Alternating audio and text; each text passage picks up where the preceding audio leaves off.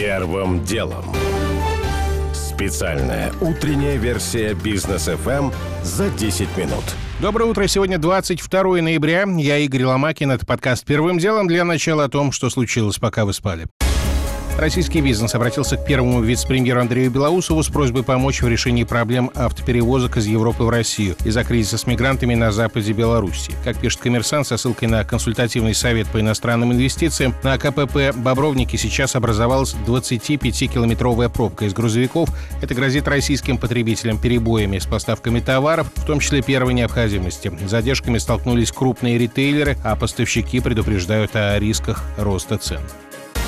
Нефть бренд этой ночью уходила ниже 78 долларов за баррель. Это минимальный уровень с 1 октября. Вообще цены на черное золото идут вниз уже 4 недели подряд. Последний раз такое было в марте прошлого года, когда в Европу только-только пришел коронавирус. Нынешнее снижение эксперты также связывают с жесткими антиковидными мерами, которые вводят сейчас страны ЕС. Но, кстати, ближе к 7 утра бренд немного пришла в себя. Цены уже ближе к 79 долларам. Нина Русланова умерла после продолжительной болезни. Об этом РИА Новости сообщили в гильдии актеров кино России. Народной артистке было 75 лет, а месте и времени прощания будет объявлено позже. Внедорожник въехал в участников рождественского парада в американском Висконсине. Несколько человек погибли. Сколько, пока не уточняется. Более 20, в том числе дети, госпитализированы. Водитель машины задержан. Полиция не сообщает, был это теракт или несчастный случай. Абсолютный рекорд установили цены на красную икру в России. Впервые средняя цена в рознице превысила 5000 рублей за килограмм, пишет РБК со ссылкой на данные Росстата. Таким образом, не оправдались ожидания, что успешная путина на Дальнем Востоке этой осенью приведет к снижению цен. Напротив, накануне Нового года деликатес стоит дороже, чем годом ранее на 30%. Атомная подводная лодка «Курск» погибла в 2000 году после столкновения с субмариной НАТО. Такую уверенность в беседе с РИА Новости высказал адмирал Вячеслав Попов. В то время он командовал Северным флотом. По словам адмирала, иностранная подлодка следила за Курском и по каким-то причинам нарушила безопасную дистанцию. «Я с вероятностью в 90% знаю ее наименование», — сказал Попов, но заметил, чтобы публично называть, нужно иметь доказательства, а он их предъявить не может. Действующий президент Болгарии уверенно побеждает во втором туре выборов главы государства. Румен Радев получает по предварительным данным почти 67% голосов. Его соперник Анастас Герджиков набрал около 32%. Первым делом.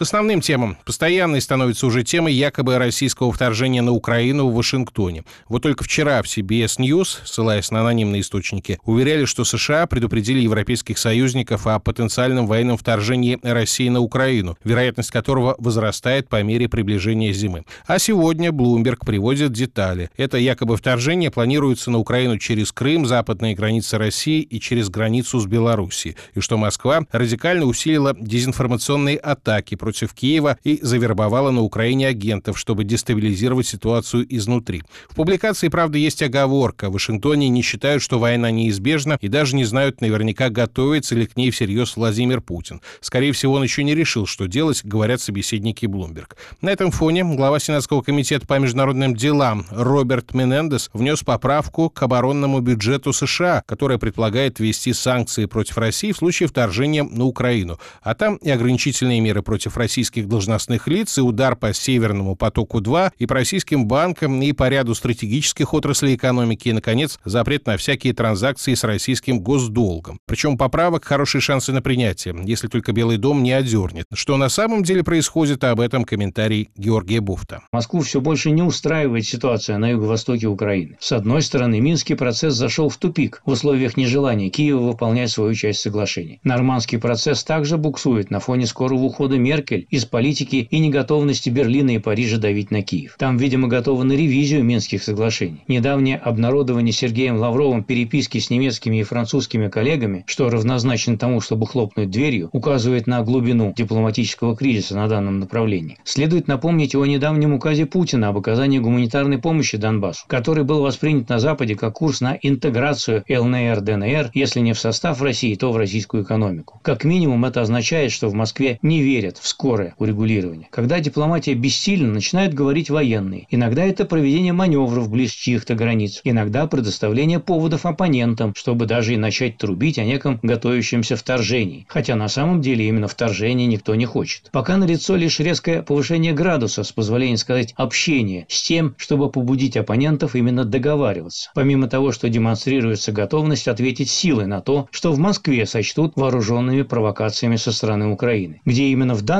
случае проходит та самая красная линия, широкой публике не сообщается. Однако, если Байден все же снова позвонит, ему, конечно, расскажут. Георгий Буфт. Первым делом. Все, наверное, помнят фразу «У нас очень много денег», которую на одном из корпоративов говорил тогдашний глава Руснана Анатолий Чубайс. Дело было 6 лет назад, теперь же выясняется, что денег у компании нет.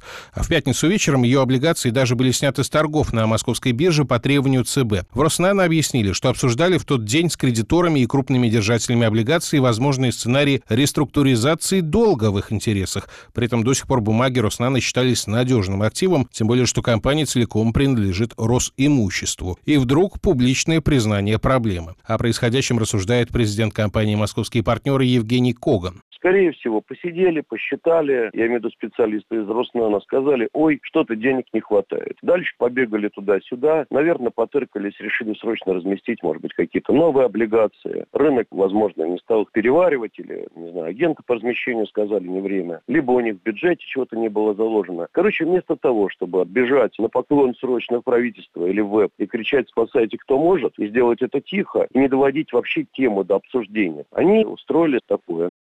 Внимательные игроки, впрочем, давно уже подмечали неудачные инвестиции Роснана. В 2016 году обанкротился завод по производству литий-ионных аккумуляторов. В 2018 году строительство фармацевтического завода «НТ-Фарма» закончилось уголовным делом. В том же году прикрыли еще до запуска производства режущей проволоки под брендом «Тервинго». Это не считая вложений в иностранные рисковые активы, вроде стартапов или IPO. Так или иначе, сегодня Мосбиржа планирует возобновить торги облигациями Роснана, но одновременно готовит запрос для выяснения планов компании по обслуживанию своего долга. Есть мнение, что рухнуть корпорации не позволят.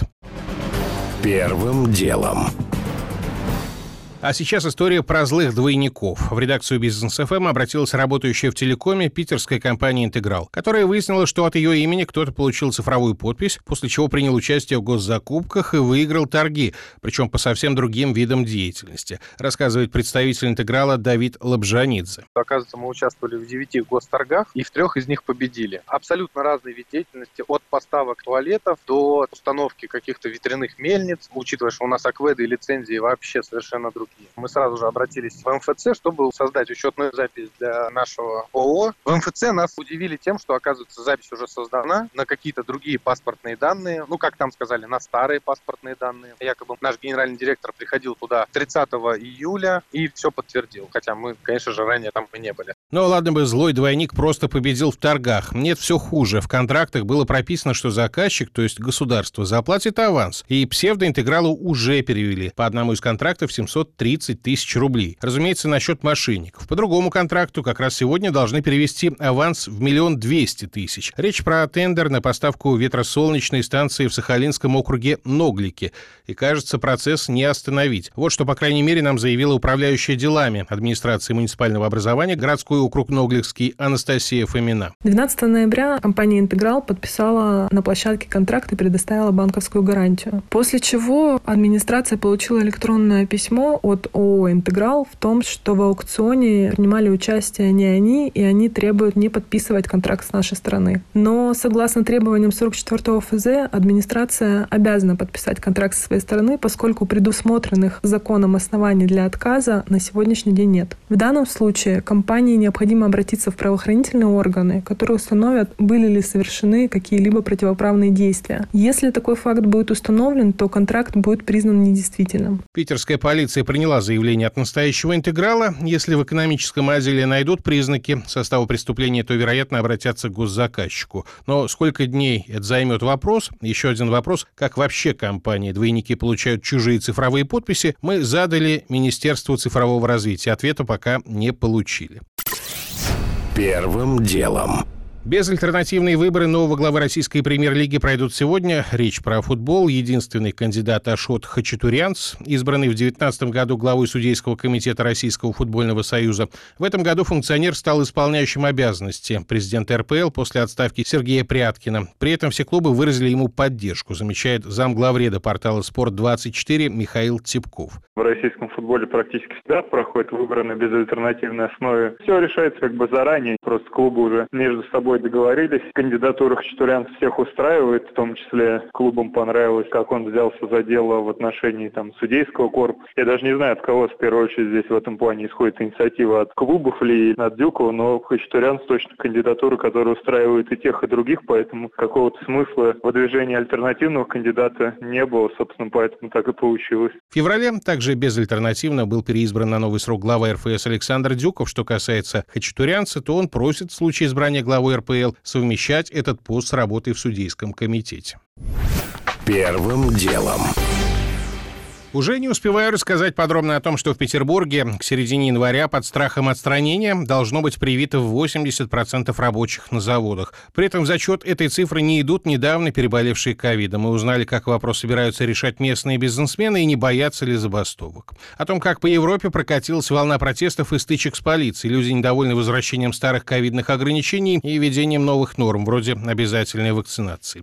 И о том, что Дмитрий Песков прокомментировал подаренную Эрдогану, лидером национальной националистов Турции карту тюркского мира, в которой закрашена пол России. Представитель Кремля выразил сожаление, что на карте не обозначено, что центр тюркского мира находится не в Турции, а на Алтае. У меня пока все. Это был Игорь Ломакин и подкаст «Первым делом». Кому мало, переходите в бродкаст. Первым делом. Специальная утренняя версия «Бизнес-ФМ» за 10 минут.